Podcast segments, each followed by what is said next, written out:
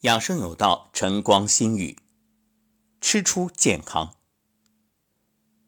前面我们说到了食物有阴阳之分，那么具体究竟该怎么分呢？但凡食物啊，皆有气味。其实这气是气，味是味，概括起来应该是四气五味。四气就是指自然物。有寒热温凉四种不同的性质。那么寒与凉有什么区别？温与热又有什么差异呢？其实啊，它们只有量的差别，没有质的不同。所以寒性或者凉性的自然物统归于阴性，热性或者温性的自然物呢统归于阳性。说完气，再说味。味是指味道。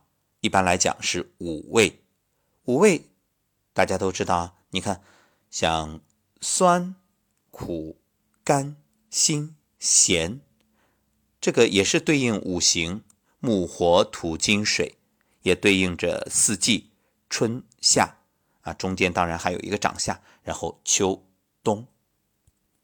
那么在判断食物阴阳属性的时候，通常呢要考虑食物的颜色、味道。形状、生长环境、地理位置、生长季节等。在说这个问题之前，先要提醒一个概念，那就是阴阳互根、阴阳消长。阴阳呢是你中有我，我中有你，所以阴与阳啊，既可以相互转化，而且阴中有阳，阳中有阴，阴中有阴也有阳，阳中。有阳也有阴，就是阴中之阴，阴中之阳，阳中之阴，阳中之阳，有点像绕口令啊。没事具体的到后面大家慢慢的就理解了。你只要把这个概念牢牢的记在心里，这样呢就会避免说到某个问题的时候你会疑惑：哎，前面说不是阴吗？怎么这里讲又变成阳了？好，我们先从颜色来划分啊。绿色植物与地面距离较近，易吸收地面湿气，故而呢属阴性，像绿豆、绿色蔬菜等。那么颜色偏红的植物，比如辣椒、枣、石榴，虽接近地面生长，但果实能吸收较多的阳光，故而属阳性。从味道来划分呢，味甘辛的食品。由于接受阳光照射时间比较多，所以属阳性，像柿子、石榴、生姜、紫苏、韭菜、大蒜、葱等；而味苦、酸、咸的食物大多属阴性，像苦瓜、苦菜、芋头、梅子、木瓜、鱼类、蛤类、海藻类等。从食物的外形来区别啊，根与茎叶两者相比。这根就属阳性，茎叶就属阴性。你看，像牛蒡、洋葱、人参、藕、红薯、芋头、土豆，这些都是根，所以属阳。前面我们说到了，阳中也分阴阳，所以你看，同样是属阳，相比之下，牛蒡、藕和芋头类，它的阴性比较强，而且这个根菜里啊。还有一个特例，萝卜。萝卜虽然是属于根菜，按常理应该是阳，但是因为含的水分比较多，所以它属阴。再来说说其他的阴性食物，你看像白菜、菠菜、卷心菜这些叶菜，还有含水分较多的黄瓜、茄子、西红柿等果菜。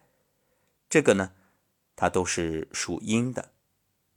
不过其中啊，就像萝卜一样，也有一个特例——卷心菜。卷心菜呢，它靠近根部，水分比较少，所以叶菜当中啊，它偏阳性。从食物的生长环境来看，一般来说，生产于温暖地区、陆地上以及塑料大棚中的食物属阴。这些场所以外的地方生产的食物属阳，你看，像土豆、大豆这些生长在寒冷地方的食品属阳性，而香蕉、西瓜、甘蔗这些生长在温暖地方的食物呢，属阴性。接下来这个概念啊，可能很多朋友不是很清晰。问问大家，海洋中的这些海产品属阳还是属阴呢？很多人可能会说，那属阴啊，阴寒呀。这里呢，我们要先做一个区别。海产品其实是属阳性的，当然有区别。像那些咸味的鱼类、蛤类，还有海藻类，因为含盐分比较多，与其他海产品相比呢，它是属阴性。这也就解开了很多人的疑惑。对呀，为什么说海鲜是阴寒之物，可有些却又壮阳？对呀，原因就在于，其实。说海鲜啊，你直接说它阴寒，这是不准确的。前面说到了，只有那些有咸味的鱼类，还有蛤类、海藻类，因为含的盐分较多，所以与其他海产品相比属阴性。其实所谓阴阳，就是与这种植物或者动物它生活的环境所蕴含的营养素。有密切关系。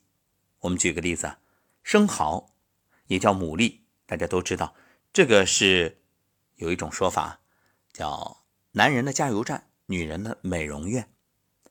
现代医学分析，这牡蛎啊，比如干牡蛎肉，它含蛋白质高达百分之四十五到五十七，然后肝糖呢百分之十九到百分之三十八，另外有多种维生素。还有牛磺酸、钙、磷、铁、锌等营养成分，它钙的含量接近牛奶的一倍，铁的含量是牛奶的二十一倍，所以它对于皮肤啊有极大的好处，可以说是美容佳品，同时强身健体。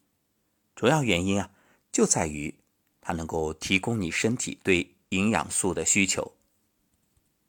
再从食物生长的地理位置来区分，背阴朝北的食物吸收的湿气重，很少会见到阳光，所以属阴性，像蘑菇、木耳这些；而生长在高空的食物，或者朝着东南方向生长的食物，比如向日葵、栗子，由于接受光热比较充足，所以属阳性。这个很容易理解，你就考虑它见不见太阳吧。所以你说。人要不要多接受阳光啊？其实养生也好，祛病也好，就是去调调自己身体的平衡。你身体阳虚，当然多晒太阳比较好。那你如果身体是阴虚，那我建议你可以多补充一些滋阴润燥的食物，比如芡实加枸杞加莲子加银耳熬粥就很好。所以阳虚补阳，阴虚补阴，当然这只是一个表面来说的，其实实际上呢，你还要综合来看。不过一个比较朴素的思想就是缺什么你就补什么。食物的阴阳呢，还与生长季节有关，比如盛产于夏季的西瓜、西红柿、茄子等食物，它是属于阴性；那么盛产于冬季的胡萝卜、藕。相比之下，当然是属于阳性。从古至今啊，或者这样说吧，古今中外关于食物阴阳分类，人们的认知啊基本一致。当然，也有一些食物会有分歧，因为制定者从不同方面考虑，所以我们就说见仁见智嘛。因此，对食物进行阴阳定性的时候。要尽可能以客观的态度，全面考虑食物的温热、寒凉四性，以及酸苦甘辛咸五味，还有呢，食物的外形、颜色、生长的地带、气候，以及进入人体之后发挥的功能。这样呢，综合各方因素对食物进行定性，当然是相对的，没有绝对的。世界上没有纯阴之体，也没有纯阳之体。任何物质啊，都有阴阳两方面，但阴阳不可能绝对相等。总有差异，由此呢决定了物质的性质，也就分出了物质的性别，究竟是属阴还是属阳。但是前面我们已经讲了，那阴里还有阴还有阳，阳里还有阴还有阳，所以区分食物阴阳属性的时候，也不能一概而论，要全方位、全方面的去考虑。前面说了。食物生长的地带与气候、生长方式与速度、外形、颜色、气味、口感、体温、主要化学成分，还有烹饪所需时间的长短等等，这诸多因素给食物进行阴阳定性。其实啊，吃饭就是调阴阳。那吃饭怎么吃？为什么现代人会通过营养素的补充来调节身体？有些病人补充了营养素，病好了，什么原因啊？下一期我们接着谈。